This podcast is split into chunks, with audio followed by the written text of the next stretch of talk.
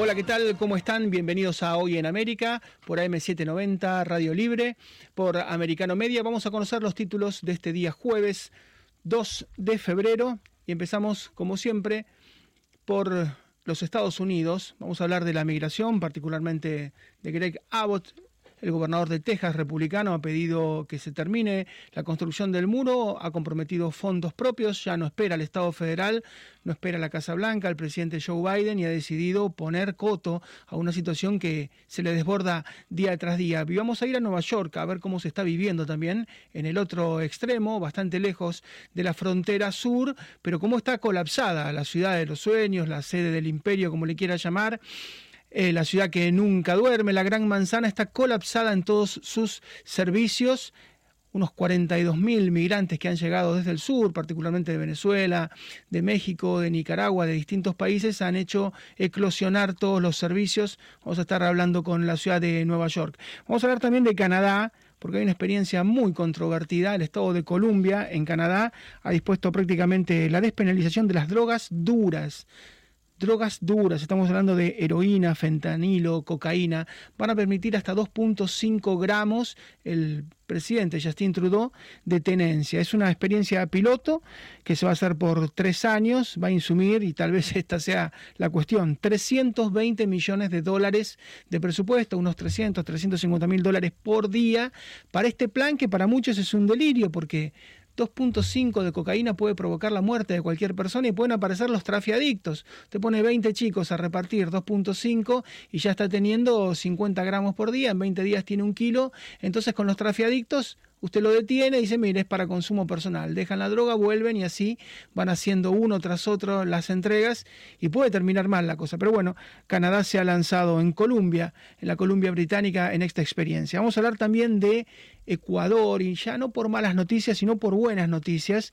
El presidente conservador, es un ex banquero, Guillermo Lazo, ha logrado superávit en un país que siempre tiene déficit, que está dolarizado, que usa el dólar como moneda, ha logrado que la inflación anual baje al 3.8%, que es menos que la inflación de Estados Unidos, es menos que la inflación de Europa, ha logrado tener superávit fiscal, el desempleo es de apenas el 5%, eh, hay una economía en crecimiento año tras año, ha bajado su deuda pública, ha reducido el gasto público, es decir, ha hecho todo lo que hace la derecha, es ordenar los números. Vamos a ver su ejemplo y lo que ha pasado en otros países donde gobiernan los conservadores, como Grecia, como Italia, como Suecia, como Uruguay.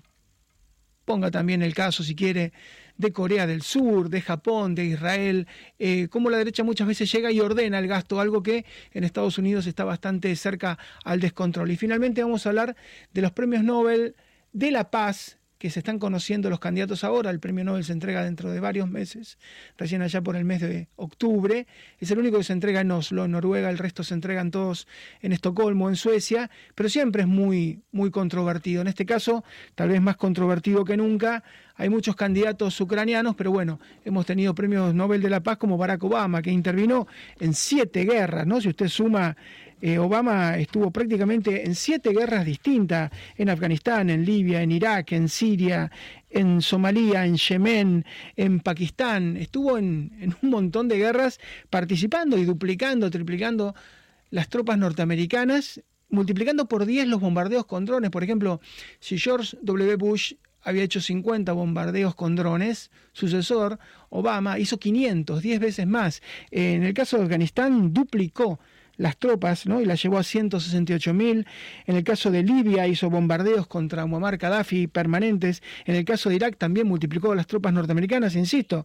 Estuvo en Yemen, en Somalia, en Pakistán, en Siria. Y a pesar de que en ocho años participó en siete guerras, le dieron el Premio Nobel de la Paz. Tal vez uno de los más controvertidos en este caso es número cantado que se va a tratar de Volodymyr Zelensky, del presidente ucraniano, o tal vez de Alexei Navalny, que es el gran opositor a Vladimir Putin. Lo prometido entonces, nos vamos a ir a la ciudad de Nueva York para hablar un poco del fenómeno de la migración con un especialista.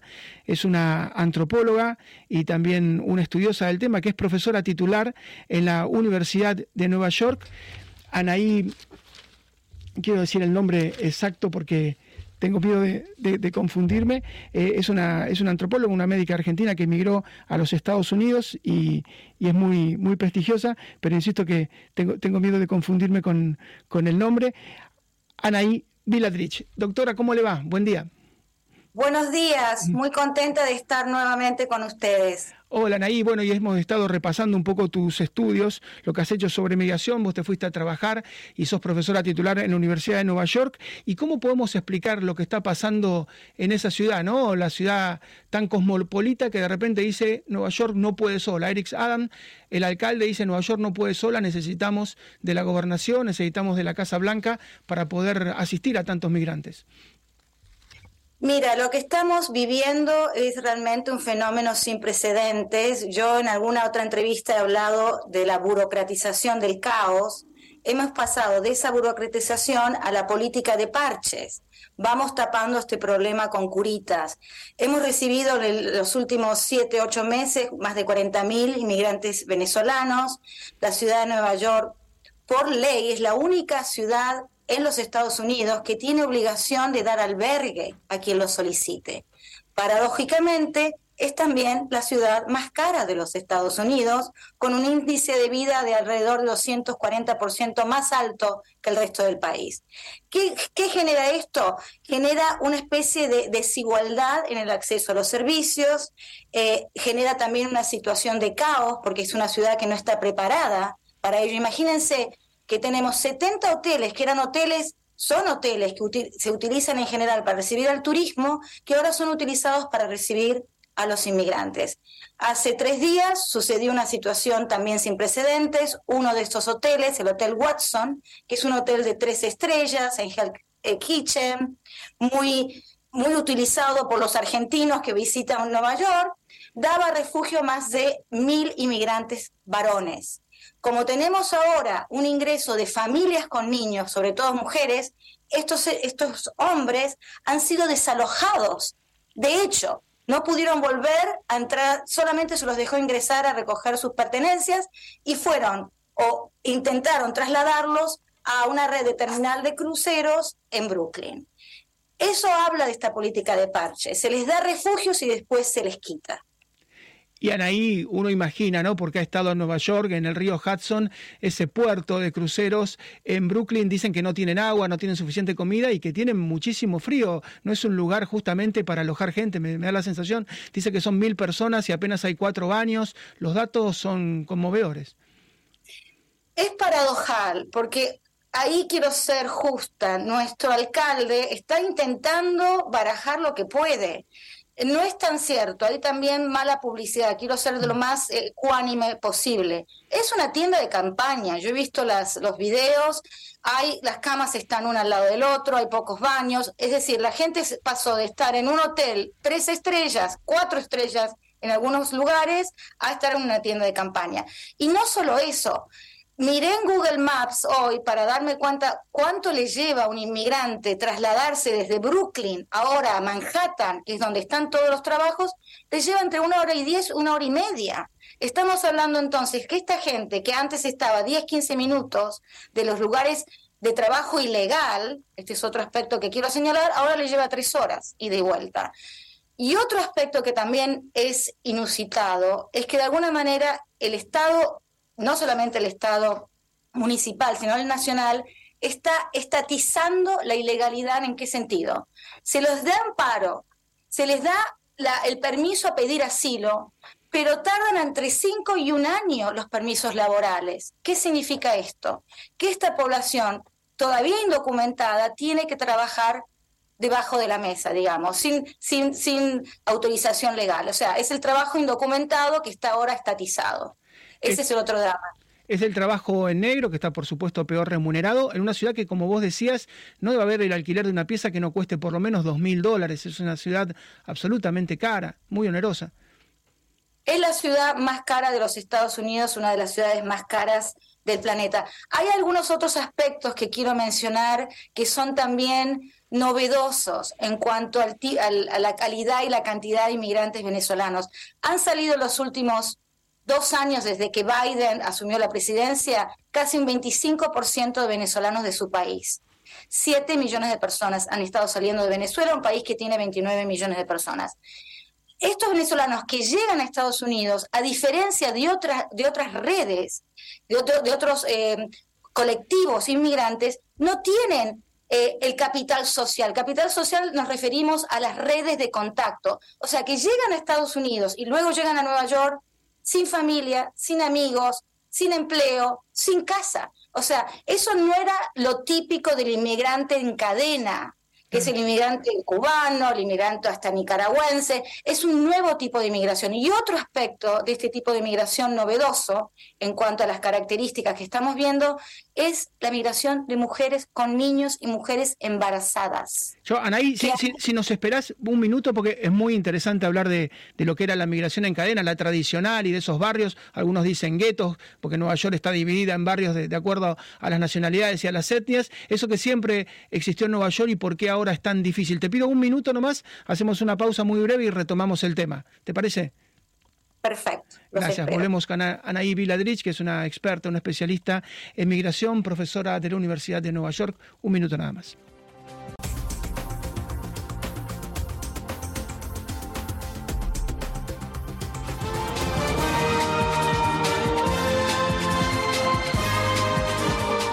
Estamos hablando con la doctora Anaí Viladrich, que es profesora titular de la Universidad de la Ciudad de Nueva York, y ella nos daba un concepto sobre lo que era la migración en cadena, ¿no? Así se formó Little Italy con los peninsulares, los italianos que llegaban a la Gran Manzana, así se formó el Harlem con los afroamericanos, o Chinatown con los asiáticos, el Soho, ¿no? Uno piensa en Bronx con los latinos. Hay hasta una pequeña Little Buenos Aires en Queens. Uno llegaba, doctora, y tenía de dónde asirse, dónde alguien lo podía ayudar. Ahora uno se imagina esta gente que llega sin ninguna red a una ciudad congelada donde es imposible pernoctar en cualquier parte.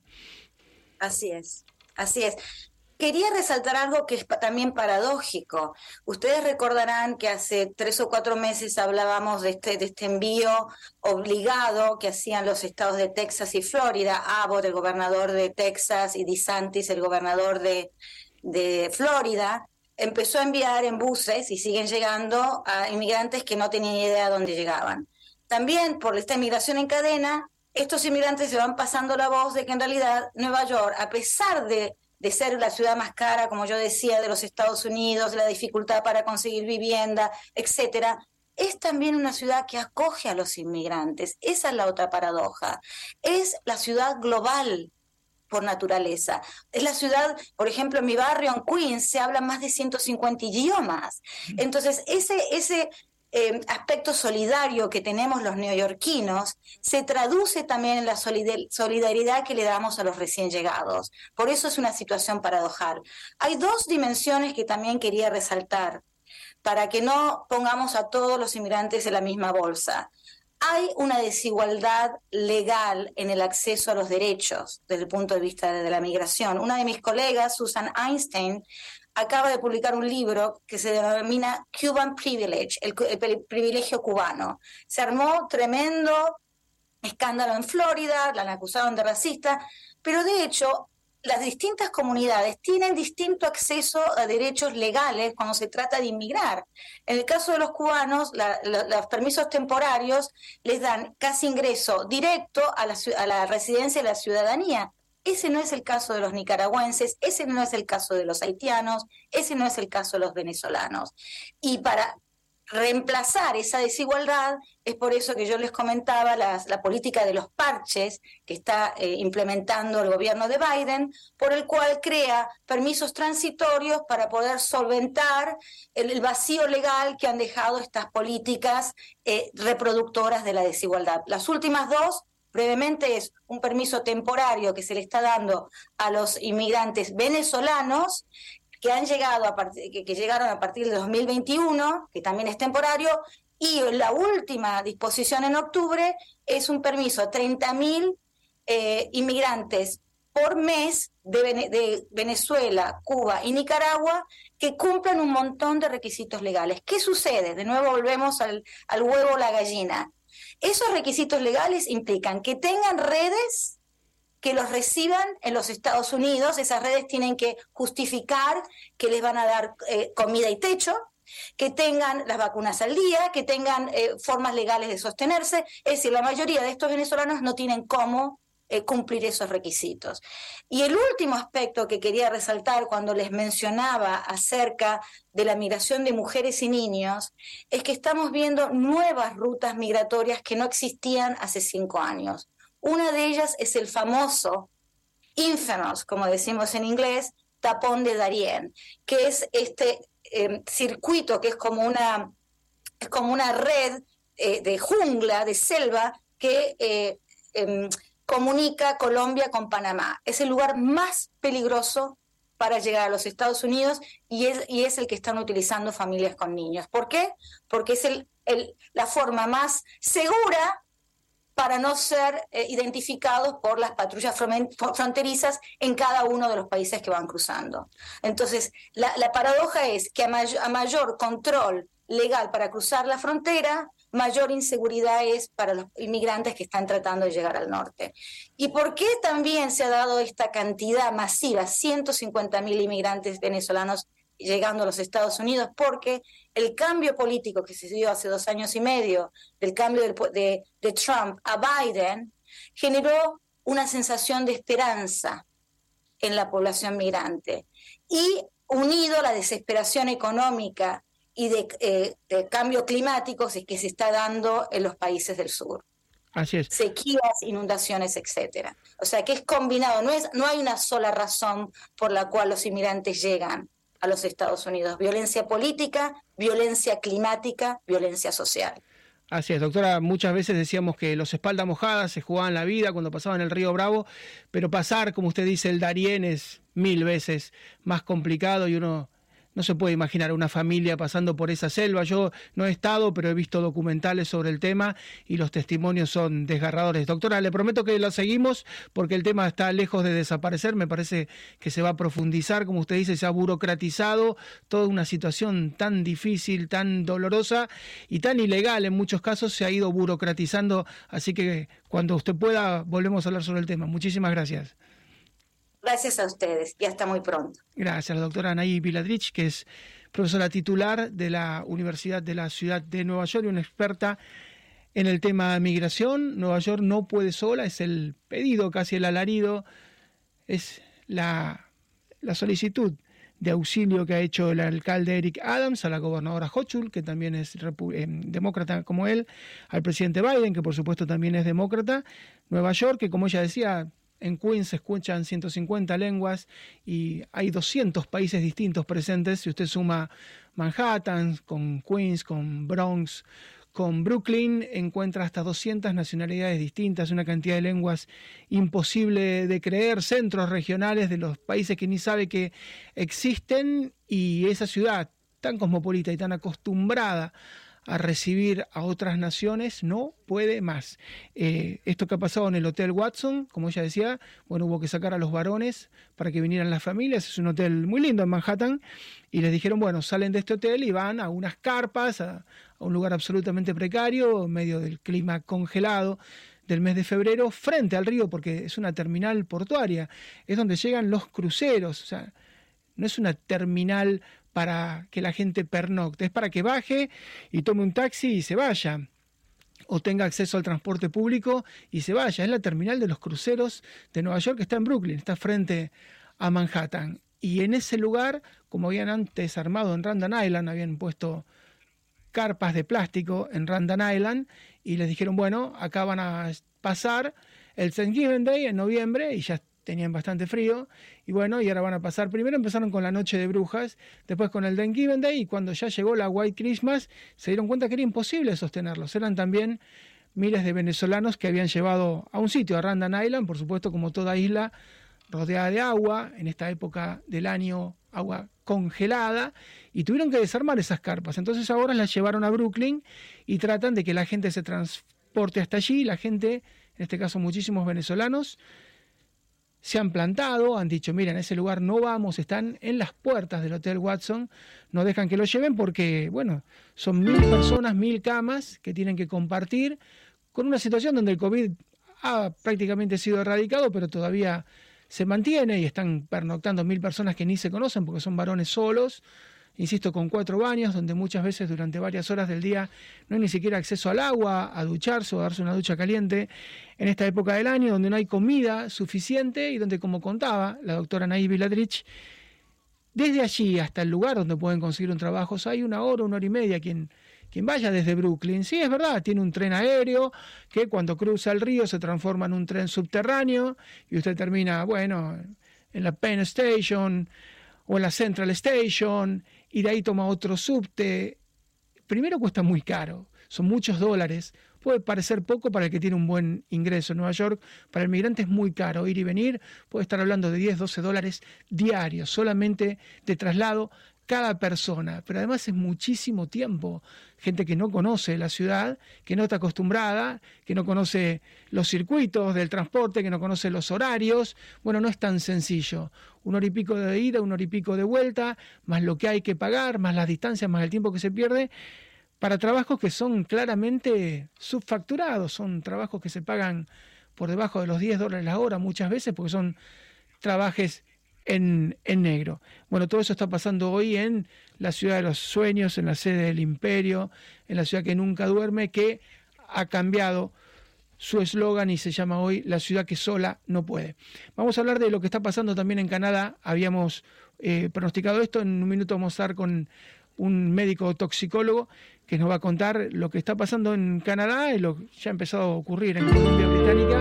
Es muy disruptivo, van a permitir las drogas Es una experimentación que se va a hacer, van a permitir hasta 2.5 gramos de cocaína, de fentanilo, de heroína. Esto no había pasado en Canadá, no pasa tampoco en Estados Unidos.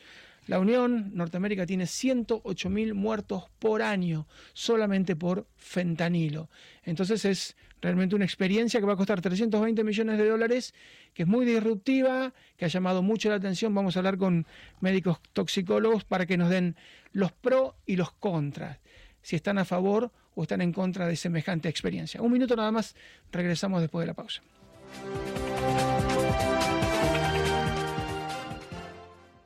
Decíamos en los titulares y recordábamos esta experiencia que va a protagonizar Canadá, el Estado de Columbia Británica, va a permitir durante tres años, es un programa de 36 meses que va a insumir unos 320 millones de dólares para permitir 2.5 gramos de tenencia de drogas duras. Estamos hablando de heroína, de fentanilo y de cocaína. Vamos a hablar con un médico toxicólogo prestigioso para consultarle sobre, sobre el tema, es el doctor Mariano Díaz. Doctor, ¿cómo le va? Hola, ¿qué tal? Buenos días, ¿cómo están ustedes? Bien, ¿y qué le parece esta experiencia piloto que va a ser el gobierno de Justin Trudeau? Bien, bien, esto es lo, es lo que nosotros llamamos una política de, reducción de daño, ¿no? No es nuevo, ya desde los años 80 empezó a, utilizarse en el norte de Europa, que en realidad es un conjunto de, medidas, ¿no? Planificaciones, intervenciones, es tratar de eh, tener millones mayores eh, o beneficios o mejorar las, las, consecuencias, ¿no? Todos sabemos del consumo de, sustancias, lo, peligroso que es y lo que lleva, ¿no? Eh, el consumo que es perjudicial para la salud. Por lo visto, eh, ¿qué pasa? Antes teníamos o tenemos una conducta o un modelo prohibicionista, ¿no? Que, bueno, no, no consumo, no venta, por supuesto. Todos sabemos que las drogas hacen mal desde ya.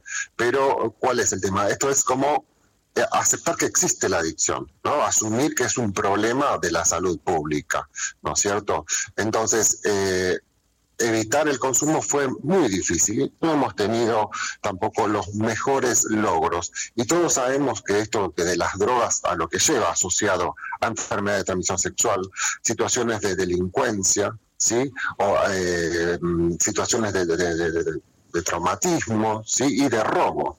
Pero ¿qué pasó? Con todos los, resultados y los modelos que hemos tenido, no hubo una disminución con el tema prohibicionista. Lo que se intenta hacer desde, desde de esta provincia de Canadá, ¿no? de Columbia Británica, que tienen un gran, una gran afectación con el tema de la droga, es evitar un mayor daño, ¿no? Porque de esta forma no se, no se logró evitar el consumo. Lo que hay que hacer es trabajar en forma integrada, ¿no? Ah, eh, darle información de, de, la, de las consecuencias del consumo. Esto es como, a ver, todos sabemos que el problema, la, sífilis, que es una infección bacteriana adquirida por de transmisión sexual, es un problema. Pero uno no, no va a decir, bueno, basta de tener relaciones sexuales, sino tiene que ver con una cuestión de trabajar en lo que es la prevención, la información. ¿No es cierto? Esto es fundamental. El tema de la adicción es un problema, ¿sí? Es un problema y con esta forma es como que uno va a tratar de terminar con este miedo o vergüenza de las personas que consumen las sustancias, ¿no es cierto? Informarle y, evitar un mal mayor que tiene que ver con la muerte y toda esta de delincuencia. De esta forma lo que intenta eh, ya lo ha intentado Suiza, lo ha intentado Portugal y han tenido eh, muy buenos resultados, ¿no? Disminución del tema de la adicción, que es el caso de Suiza, controlado, yo ¿no? de Suiza que tenía una plaza de las jeringas, ¿no? De las NIL y no no no no funcionó la reducción de daños ahí, era la gente en ese en esa plaza, en ese parque se podía drogar y bueno, le daban las jeringas eh, nuevas para que no tuviera que reusarlas, pero no no funcionó particular, ¿no es cierto? No, no, hola, ¿se escucha? se escucha perfecto, sí. Hola, sí, sí, sí, no es una cuestión de que uno permita el, eh, drogarse, no, por supuesto, ¿no es cierto? Uno sabe que el primer paso al consumo tiene que ver con un consumo esporádico o la curiosidad, ¿no? Es un consumo experimental, después viene la situación de abuso, que es un consumo frecuente, y después se, instala la adicción.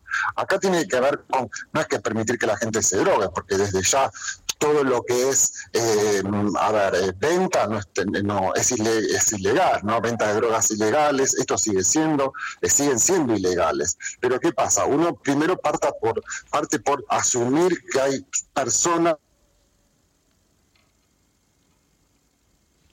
también al decir, bueno, no, eh, se, prohíbe, no es que tampoco se ha prohibido en estos años eh, el, tráfico de drogas de esta forma, ¿no? Eh, y es la realidad, el tráfico de droga, hemos tenido acá en Argentina el año pasado este problema de, la cocaína adulterada y sigue estando. Entonces, creo que hay que intentar buscar otra forma, que es lo que los equipos de salud, mismo las Naciones Unidas, avalan, ¿no? Que tiene que ver con esta política de reducción de daño. No, no solamente hacer prohibicionismo, sino informar, no tener que los centros de salud o los lugares de salud y las políticas eh, tengan eh, mayor acceso de la gente, mayor confianza, apoyo, pero esto hace falta un sostén de gente que esté acompañando a estos pacientes, ¿no? Porque no es aislado como Así es, y vamos a ir seguramente siguiéndolo, porque esto recién, empieza. Que conoce la, la adicción. Sí.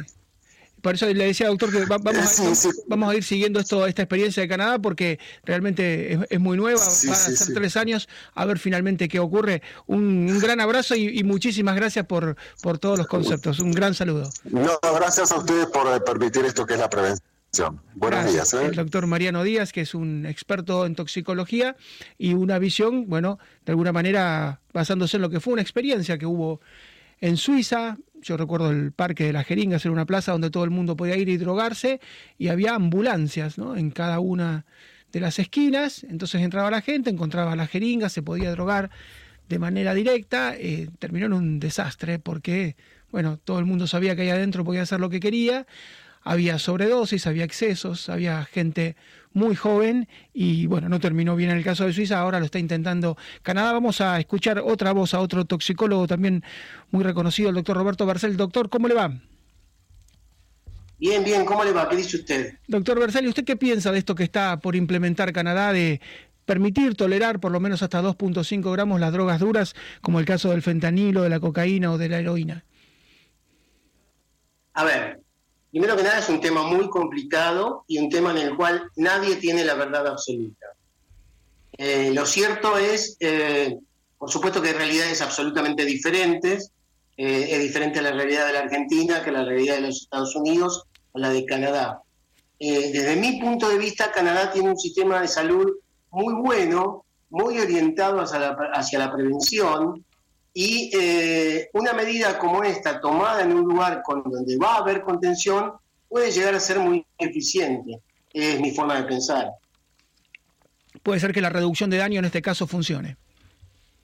Sí, lo que queda claro a esta altura de, la soirée, como decimos, después de tantos años, de probar distintos tipos de medidas para ver el tema de adicciones, lo cierto es que eh, aún bien tratados, los adictos se recuperan en un 35%. Lo cierto es que la prohibición, por lo menos en mi país, en Argentina, no ha servido absolutamente para nada, sino todo lo contrario. También es cierto que los, los países que eh, adoptan eh, políticas de reducción del daño, suele suceder que al principio hay una falsa sensación y una falsa estadística de aumento de las adicciones. En realidad lo que hay es una falta de registro de lo que realmente pasa con las adicciones, ya que muchos de los adictos, al ser este, delito en algunos lugares, tomados como delincuentes inclusive, no realizan los tratamientos que podrían llegar a ser y no pueden recuperarse, al menos de poder ser personas eh, útiles para la sociedad, aún eh, teniendo eh, el problema de las adicciones, ¿no? Doctor, y le pregunto por el caso particular del fentanilo, porque en Estados Unidos ocasiona más de 100.000 muertes por año, eh, 108.000 en el 2021 y casi 100.000 el año pasado. Es letal esta droga. ¿Por qué es tan tremenda? ¿no? ¿Por qué ocasiona tantas muertes? Bueno, el fentanilo es un agonista sintético, es un opioide, eh, y justamente tiene una potencia muy superior a la morfina, eh, por lo cual tiene una capacidad adictiva muy importante y eh, esto es lo que hace que sea una droga muy, muy difícil de tratar inclusive, ¿no? Lo cierto es que todas las drogas, aún el fentanilo, eh, visto a tiempo la adicción, se puede al menos reducir el daño, ¿no es cierto? queda claro que lo importante, entre otras cosas, hacer una, una consulta a tiempo, Hoy la posibilidad de tener consulta inclusive en forma virtual hace de alguna manera que uno pueda, a través de un pariente o de la persona misma, realizar las consultas correspondientes que pueden llevar al menos a paliar este, la, situación del paciente, ¿no?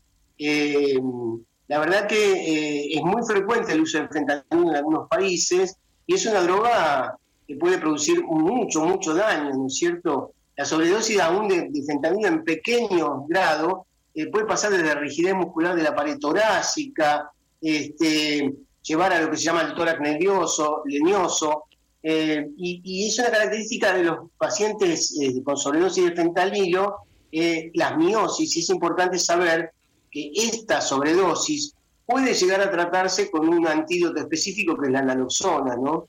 Sí, sí, eh, hay, toda una... Repito. Se está, se está repartiendo mucho la naloxona justamente para tratar de frenar esto que ha sido en Estados Unidos, en algunos estados, por ejemplo, como California, una epidemia. Doctor Héctor Bersel, muchas gracias. Hacemos una pausa ahora, pero muchísimas gracias por todos los conceptos y un gran abrazo. ¿eh?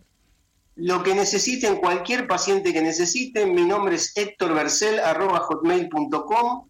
Héctor Bersel, Bersel de larga E, Z, L me pueden consultar, hoy la comunicación es muy sencilla, aún en países, tengo pacientes de distintos países, pueden hacerlo sin ningún problema. Un gran abrazo del doctor Héctor Bercel. Vamos a la pausa muy breve, volvemos con el tramo final del programa. Anunciábamos al comienzo del programa la situación de Ecuador.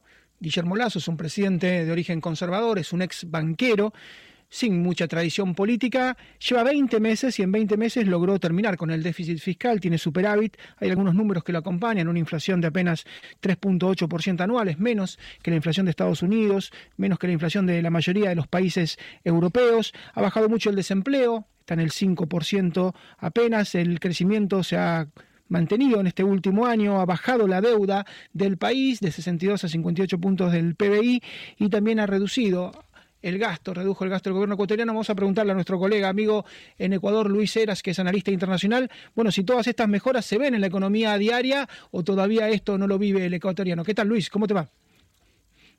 Hola, Marcelo, ¿cómo le va? Buenas eh, tardes para, para usted, para toda la audiencia. Eh, lo cierto es que estamos a poco más de, poco menos de 72 horas de vivir elecciones seccionales acá en nuestro país, lo que significa para alcaldías y prefecturas, asimismo para el Consejo de Participación Ciudadana.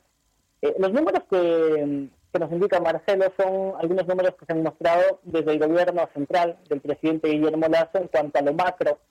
Eh, sin embargo, ya a nivel interno hay muchos problemas todavía en nuestro país, particularmente en la inseguridad pasando por la salud eh, y llega también hacia la educación, hacia la, hacia la inversión social. Eh, estamos ubicados como uno de los países eh, más inseguros en el mundo entero, me parece que el tercero, el más inseguro de Latinoamérica. ciudades como Guayaquil permanentemente están afectadas por las olas delincuenciales, por los sicariatos. Hay una seguridad que está descontrolada en Ecuador y que creo es o lleva gran parte de, responsabilidad, por no decir un altísimo porcentaje del gobierno central. Y el tema de la salud también. ¿Cómo, cómo son los pronósticos para esta elección? Porque el Lazo no lo ha dicho, pero Impectore creo que está buscando su reelección. Lo dijo, claro, hace un mes y un poco más que estuvo cuando estuvo en Estados Unidos, de hecho, eh, anunció que tenía la intención de lanzarse a la reelección. Lo cierto es que acá en Latinoamérica el presidente Guillermo Lazo es eh, de los que tienen menor aceptación en nuestra parte del continente. Es eh, uno de los presidentes con menor aceptación en toda, en toda Latinoamérica, con subió del 17% de aceptación, hoy eh, está en el 21%, máximo 22% alrededor de eso de la aceptación de su gestión como presidente del Ecuador. Las eh, elecciones seccionales van a ser un buen termómetro para eh, medir esta aceptación, si es que es real o no, según las encuestadoras que lo han hecho eh, acá en Ecuador. Por ahora, lo que uno puede ver, lo que uno puede entender con la intención de voto es que hay poquísima aceptación por el gobierno del presidente Guillermo Lazo y lo vamos, yo decía, a, a poder discernir de mejor manera cuando el domingo en horas de la tarde y noche sepamos particularmente qué pasa con las eh, preguntas del referéndum del presidente Lazo, que son eh, lanzadas por su gobierno y que busca el sí de la gente. Si es que gana el sí, sabremos que su aceptación ha mejorado sustancialmente y si es que gana el no, que es una tendencia altísima de más del 50%, cerca del 60% y mucho más incluso para otras encuestadoras, de que el no va a ser, eh, o es la tónica de la intención de, los votantes, este, en rechazo estrictamente al gobierno del presidente Lazo. Eh, hay mucha gente que no se ha preocupado mucho por eh, lo que dice y continúa las preguntas, no, más bien el no es una respuesta a la gestión del presidente. Luis, eh, muchas gracias como siempre eh, por el panorama tan claro, así que vamos a estar atentos a lo que pase el fin de semana. Un gran abrazo y a tu disposición, Luis, como siempre. Como siempre también, siempre mm, dispuestos para poder conversar un poquito. Marcelo, un abrazo a ti y a toda la audiencia. Que lo pasen bien. Gracias, Luis. Eras directamente desde Ecuador y algo que pasa siempre, ¿no? La derecha suele ordenar los números. Pasó en Grecia, Ahora está pasando en Italia, pasó en Brasil, donde Bolsonaro había logrado superar el fiscal, deflación, o sea que en lugar de inflación había baja de los precios, y terminó yendo a la elección y perdió contra Lula da Silva, contra un gobierno populista. Mm, está pasando con la calle Pou en Uruguay, que también tiene números macroeconómicos, tiene inflación bajísima y muchas veces se revaloriza el peso uruguayo con respecto al dólar. La situación política, sin embargo, no es fácil. Eh, ha pasado en, en gobiernos como el de Suecia, ahora también, que está luchando para ordenar los números ha ordenado los números Israel con la derecha, ha pasado en Corea del Sur, ha pasado en Japón. Es decir, usted ordena los números, usted logra el superávit, usted deja de tener inflación, pero bueno, es el malo de la película, el bueno es el que gasta, el pródigo. Entonces, bueno, muchas veces el discurso populista termina imponiéndose. Está quien hace el ajuste, quien ordena las cosas y después en las elecciones, en los comicios, suele pagar los platos rotos. Por eso tiene que haber una simbiosis, tiene que haber un equilibrio a a esa mano dura, a ese orden fiscal, tiene que haber algo que después ayude a ganar las elecciones, porque si no, usted hace el trabajo, entre comillas, sucio, y después gana las elecciones el que propone todo lo contrario. Vamos a hablar con María Rita Figueira de los premios Nobel, todavía falta mucho, pero se están conociendo las nominaciones para uno de los más polémicos, que es el Premio Nobel de la Paz. Hola María, ¿cómo estás?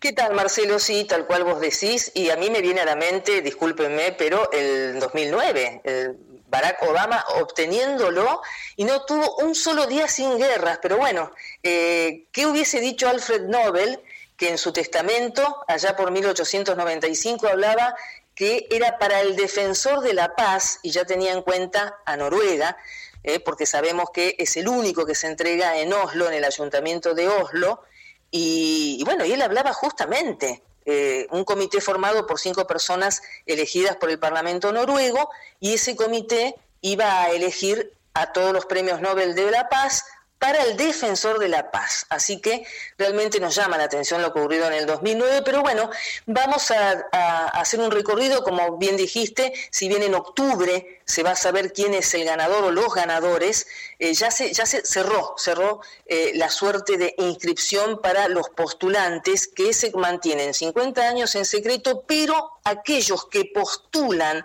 a distintas personalidades sí lo pueden decir, hay muchos legisladores noruegos que lo han hecho, pero vamos a hacer un breve repaso.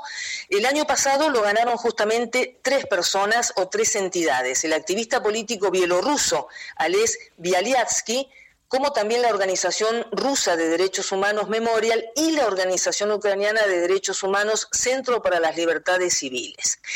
Debo aclarar algo que llamó la atención en su momento. Asesores del presidente de Ucrania se quejaron, fueron muy críticos de que gente de Bielorrusia y de Rusia lo obtuvieran, pero la mayor parte de los analistas y de los entendidos en este tema les pareció bien porque justamente en los fundamentos del comité hablaban de que los laureados representaban a la sociedad civil de sus países y promovieron durante muchos años el derecho a criticar el poder y proteger los derechos fundamentales de los ciudadanos y han luchado siempre tratando de documentar los crímenes de guerra, los abusos de los derechos a los derechos humanos y el abuso del poder. Así que el último que se entregó en el año pasado tuvo a estas tres entidades como protagonistas y todos coinciden, excepto los asesores del presidente este, como que este, fue bien otorgado. Pero Rusia siempre es noticia, por supuesto, cuando son críticos los que lo obtienen, porque Dmitry Muratov fue premio Nobel del 2021 junto con María Reza de Filipinas, ambos por defender la libertad de expresión, uno en Rusia y la otra en Filipinas. Eh, Muratov que fue uno de los fundadores de la Gaceta Novaya, eh, después de la caída de la Unión Soviética y dejó de publicar en marzo del 2022 precisamente a poco de haberse iniciado la invasión ilegal a Ucrania. ¿Por qué? Porque no hay que olvidar, y parece mentira decirlo en pleno 2023, que hay más de seis mm, periodistas de esa publicación asesinados por cumplimiento de su trabajo. Eso es algo espantoso de decir y es increíble. Eh, Zelensky es uno de los postulados y es uno de los principales este, posibles premios Nobel de, de, la Paz para, el año, para este año, que se va a conocer en octubre, y hay una polémica que comenzó ahora porque en el Festival de San Remo, tan tradicional, es un clásico, fue invitado, y bueno, eso ha sido criticado por parte de Sí, perdón que como siempre te hemos llamado muy sobre el pucho, sobre la hora en el cierre, y lo, lo, completamos mañana porque queremos extendernos un poco porque va a ser, no digo que apasionante porque estamos en el medio de una guerra, pero va a ser tal vez uno de los premios Nobel de la Paz más importantes de los últimos tiempos. Si te parece, lo, lo retomamos mañana en extenso porque, porque hay otros candidatos que también llaman la atención, claro que sí. Un beso, María. Muchas gracias. María Rita Figuera, nos vamos. Volvemos mañana. Muchas gracias por la atención. This podcast is a part of the C-Suite Radio Network.